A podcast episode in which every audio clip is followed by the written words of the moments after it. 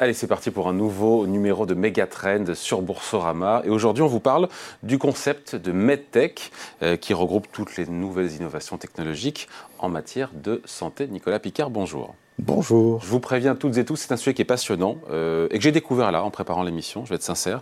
Alors, pour euh, décrire un peu de, de quoi il en retourne, de quoi il s'agit, on est dans le secteur de la santé, mais on n'est pas dans on ne parlera pas des laboratoires pharmaceutiques, on ne parlera pas des médocs, des médicaments, même s'il en faut. Euh, on parle des futurs moyens de se soigner au quotidien.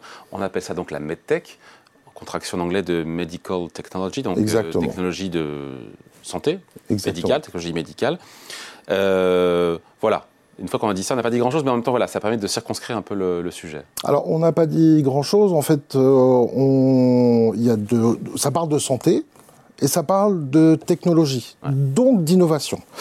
Euh, au fond, la medtech, c'est un écosystème. C'est euh, finalement des éléments, des outils, des, des pratiques qu'on va retrouver sur euh, tout un parcours de santé, depuis la prévention, la détection, le traitement et le post-traitement.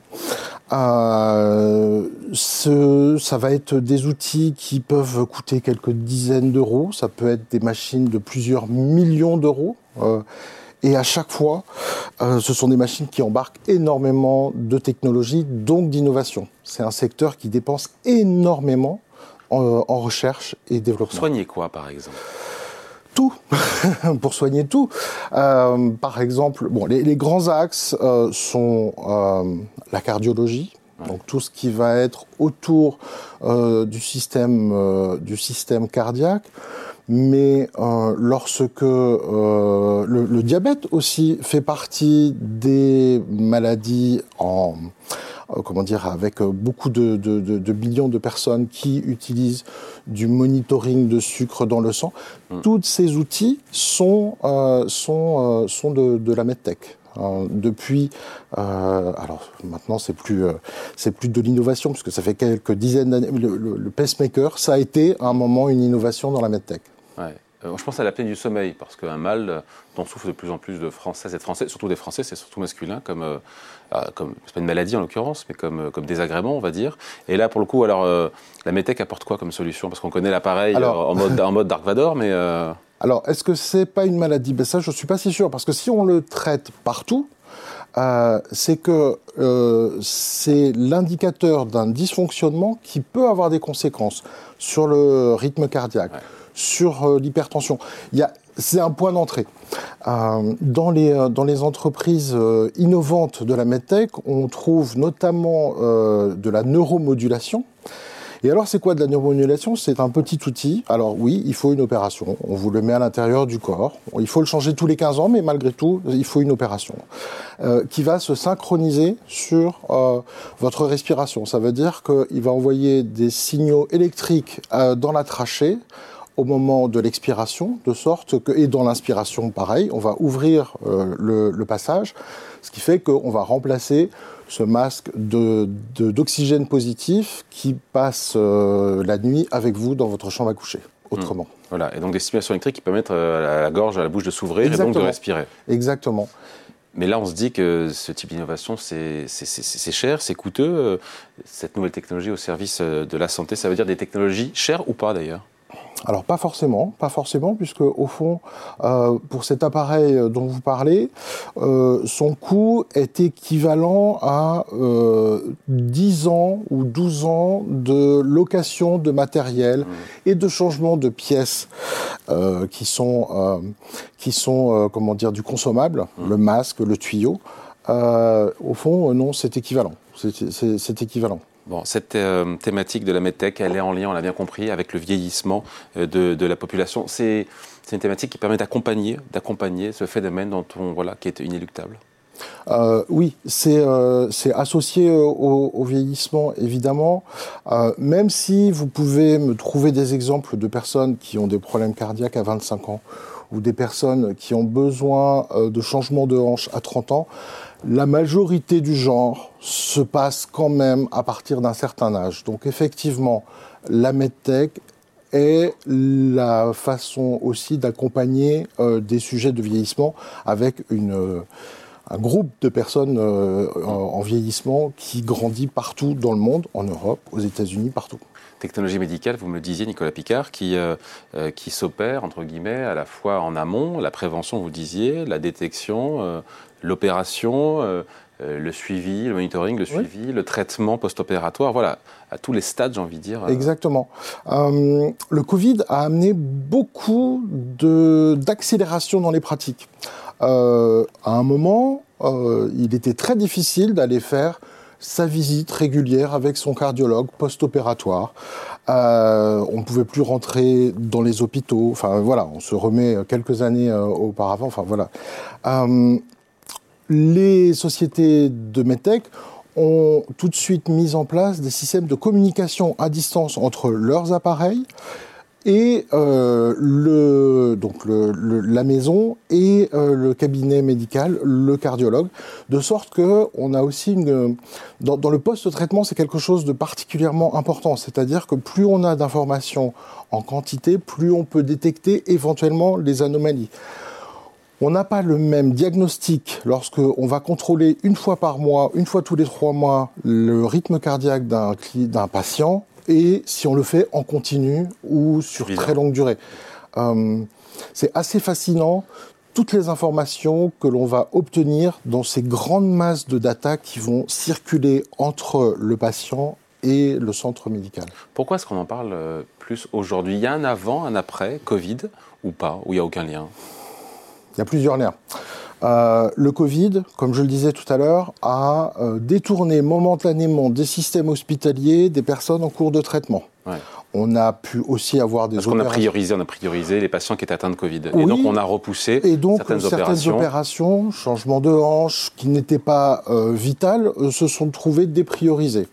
Certaines opérations cardiaques aussi ont pu se trouver retardées de 6 mois, 9 mois. Euh, en général, on les, on les étend pas non plus très... Enfin, il faut en général intervenir, mais il y avait un peu de souplesse. Donc ça, ça a été un petit peu euh, une perturbation. Il y a eu une deuxième perturbation qu'on oublie aussi, c'est euh, les personnels, notamment aux États-Unis, personnels médicaux qui se sont fait rares. Euh, il y a eu des, euh, des, comment, pénuries de main-d'œuvre euh, hospitalière aux États-Unis. Et ça aussi, c'est en train de se régler. Donc en fait, la MedTech en ce moment vit quelque chose de particulier, à savoir que le Covid sort du spectre, c'est plus un sujet, et les, le, comment dire, les problèmes de, de, de rareté de la main-d'œuvre hospitalière les médecins, mais surtout les infirmières et tous les métiers du care, mm. euh, on, euh, euh, reviennent, reviennent assez significativement aux États-Unis. Mm. Quelques anglicismes, vous parlez des États-Unis, parce qu'au finalement, il faut reconnaître que quand un fonds est investi sur cette thématique de la medtech, il est essentiellement sur des valeurs américaines. Voilà. on va dire que c'est entre 75 et 60. Oui, le, le, poids inertiel de la, des États-Unis dans la medtech, c'est à peu près euh, les trois quarts. Voilà. Et quelques exemples de valeurs qu'on ne connaît pas évidemment en France euh, et qui sont des grands acteurs mondiaux. Alors, vous pouvez euh, connaître, si comme mon père, vous avez eu une opération cardiaque, vous pouvez connaître Medtronic. Mm. vous pouvez connaître Medtronic parce que c'est un opérateur assez emblématique de la medtech. on va les retrouver dans toutes les grandes divisions de, de, de, comment dire de, la medtech. Euh, en chiffre d'affaires, c'est assez spectaculaire. Je pense que c'est 30 milliards de chiffre d'affaires. 29 000 produits référencés. Alors ça peut être depuis euh, des seringues jusqu'à des systèmes euh, d'opération et de robotique. Euh, voilà, Medtronic. Cardiaque. cardiaque dans le système, dans le système du diabète, dans toutes les dimensions de, de la medtech, vous allez retrouver euh, Medtronic qui est le. D'ailleurs, c'est dans le titre, hein, Medtronic. On voit, on, voit à quoi, à quel point ça représente la medtech. C'est pas c'est pas la seule valeur. Vous allez avoir aussi des, valeurs, qui sont, qui sont parfois plusieurs dizaines, voire plus de 100 milliards de dollars de capitalisation. On est sur des, des mastodontes, avec aussi, j'imagine, des pépites aussi qui sont là, qui sont les futurs peut-être mastodontes de demain. Il y a les, euh, il y a les deux. Il y a effectivement des valeurs euh, dont euh, la stabilité, l'envergure font qu'elles font partie de façon systémique de la medtech. Et puis vous avez effectivement dans cet écosystème des petites pépites, celles qui ont découvert un produit, ont une façon de travailler un certain sujet, en ce moment en y incorporant énormément d'intelligence artificielle, par exemple, euh, et euh, qui ont vocation. Alors, ce sont des capitalisations plus modestes. Hein. On a des euh, valeurs qui peuvent avoir 3, 4, 7 milliards de capitalisation boursière et qui ont vocation à se faire acheter par les gros mastodons. il y a beaucoup de fusions-acquisitions dans le secteur, évidemment. C'est un fonctionnement naturel de, euh, de, ce, de, ce, système. C'est-à-dire l'innovation, ben, parfois c'est plus facile de la faire dans une petite équipe dédiée à ce sujet. Et puis ensuite, une fois que la commercialisation est mise en place, eh bien les, euh, les, les grandes entreprises font leur course au sein de cette innovation. Alors, dans Megatrend, on vous parle euh, tous les 15 jours sur Boursorama de ces méga tendances source euh, de croissance de long terme. Et je regardais sur les fonds MedTech, il n'y en a pas tant que ça sur le marché. Pourquoi? Alors pourquoi est-ce qu'il n'y en a pas tant que ça? C'est un choix. c'est un choix à savoir que les fonds de les, les fonds qui incorporent de la medtech, mais qui ne se concentrent pas uniquement sur la medtech, utilisent comme cadre référentiel d'investissement une, une section plus large euh, de l'indice euh, de santé. Donc, euh, comme vous le disiez tout à l'heure, on prend la santé, on enlève la pharma, on enlève les biotech. Il nous reste deux grands groupes. les groupes de services, les hôpitaux, mais aussi euh, les assurances euh, santé, notamment aux États-Unis, ou la dépendance. Ça, ça fait partie de ce groupe-là. Et puis il y en a un autre qui est euh, la medtech. Nous, nous concentrons sur la medtech parce que nous aimons particulièrement l'angle innovation, technologie. Il y a des grands descripteurs communs à toutes les valeurs de la medtech. La recherche et développement, c'est un élément primordial dans l'autre groupe dont on parlait, qui est souvent regroupé dans des fonds euh, euh, santé-service, euh, on va dire.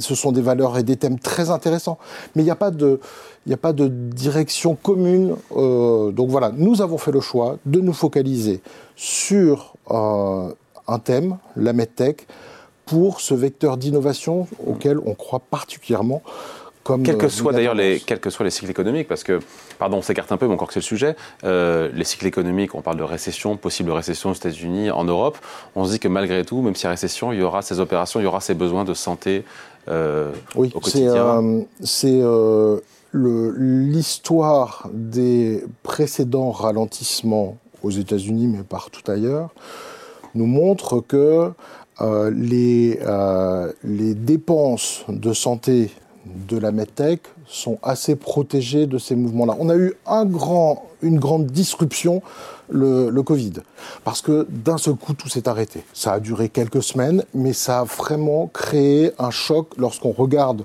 sur 10 ans la progression des chiffres d'affaires, on voit ce moment.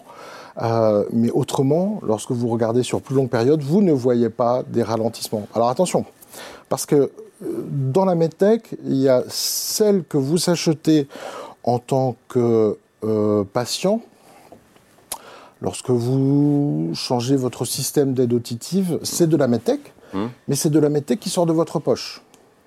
Lorsque vous changez vos lentilles, c'est de la medtech, mais elle sort de votre poche aussi. Alors il peut y avoir, suivant les pays, une participation, mais cette medtech-là euh, peut être sensible à l'évolution du revenu disponible. On sait historiquement que dans les récessions, bah, parfois les ménages sont amenés à faire des, choix, des arbitrages. La medtech, lorsqu'elle est médicale, hospitalière, qu'elle concerne la santé, euh, il n'y a pas de personnes qui voient de déprogrammation d'opérations cardiaques parce qu'elles sont moins riches. C'est pas ça. Mm. Donc voilà, c'est la medtech aujourd'hui, la partie immune qui, concerne l'essentiel des, valeurs de la medtech est clairement tirée par euh, la reprise post-Covid. Bon, on voit bien, on va faire en finir là-dessus, mais c'est intéressant, on voit bien toute l'utilité, encore une fois, de, cette thématique, euh, en termes de santé, en termes d'innovation, de technologie. Euh, après, est-ce que c'est un bon placement? Est-ce que c'est, encore une fois, quel bilan on peut tirer? Est-ce que c'est des boîtes, euh, on sait que les valeurs de techno américaines sont remontées cette année, mais ont trinqué l'an dernier. Est-ce que c'est des boîtes qui sont chères en même temps, la qualité, ça se paye. Est-ce que, est-ce que, voilà, il y a l'intérêt, l'utilité stratégique? Est-ce que, en termes de placement, c'est aussi, il y a des perspectives qui sont intéressantes? Alors, euh, ce que je considère comme très important pour la MedTech, c'est cette combinaison intéressante d'un profil de croissance, euh, à savoir que nous savons très exactement comment euh, la croissance de ces dépenses associées au vieillissement, associées à l'évolution des technologies se fait, combinée a une profitabilité euh, très importante. C'est une industrie qui euh, a une très bonne maîtrise de ses coûts, qui a une très bonne maîtrise de ses marges et qui euh, propose de l'innovation avec de la qualité. C'est ce couple-là que j'aime particulièrement. Allez, merci beaucoup Nicolas Picard, responsable du pôle People chez CPRM. Merci à vous. Et Megatrend revient bien sûr dans deux semaines sur Boursorama.